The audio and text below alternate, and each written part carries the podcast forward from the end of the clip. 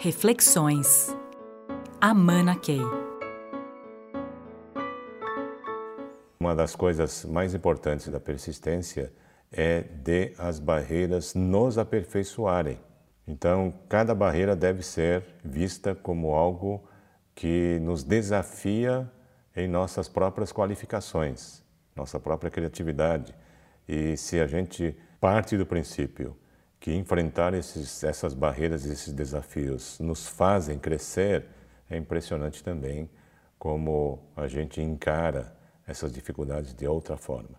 Muitas vezes é, nós queremos as coisas fáceis.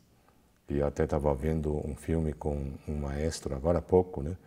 E ele diz que o caminho da menor resistência pode não ser o caminho das coisas excepcionais. Em algumas coisas ela funciona como natureza funciona.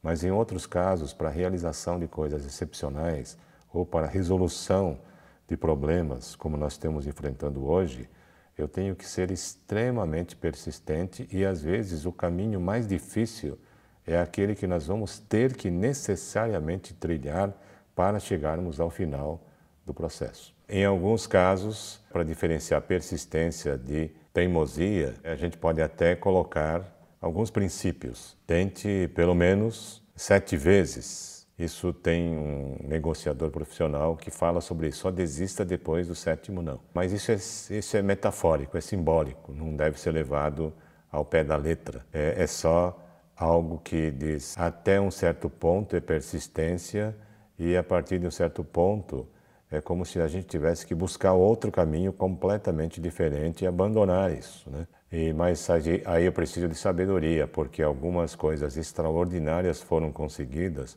por uma enorme persistência que pode levar a centenas de tentativas.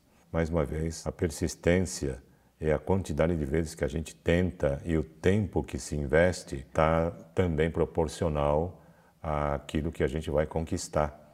E algumas coisas que são muito grandes vai exigir de nós enorme persistência e muitas e muitas tentativas até chegar lá. Reflexões. Amana Key.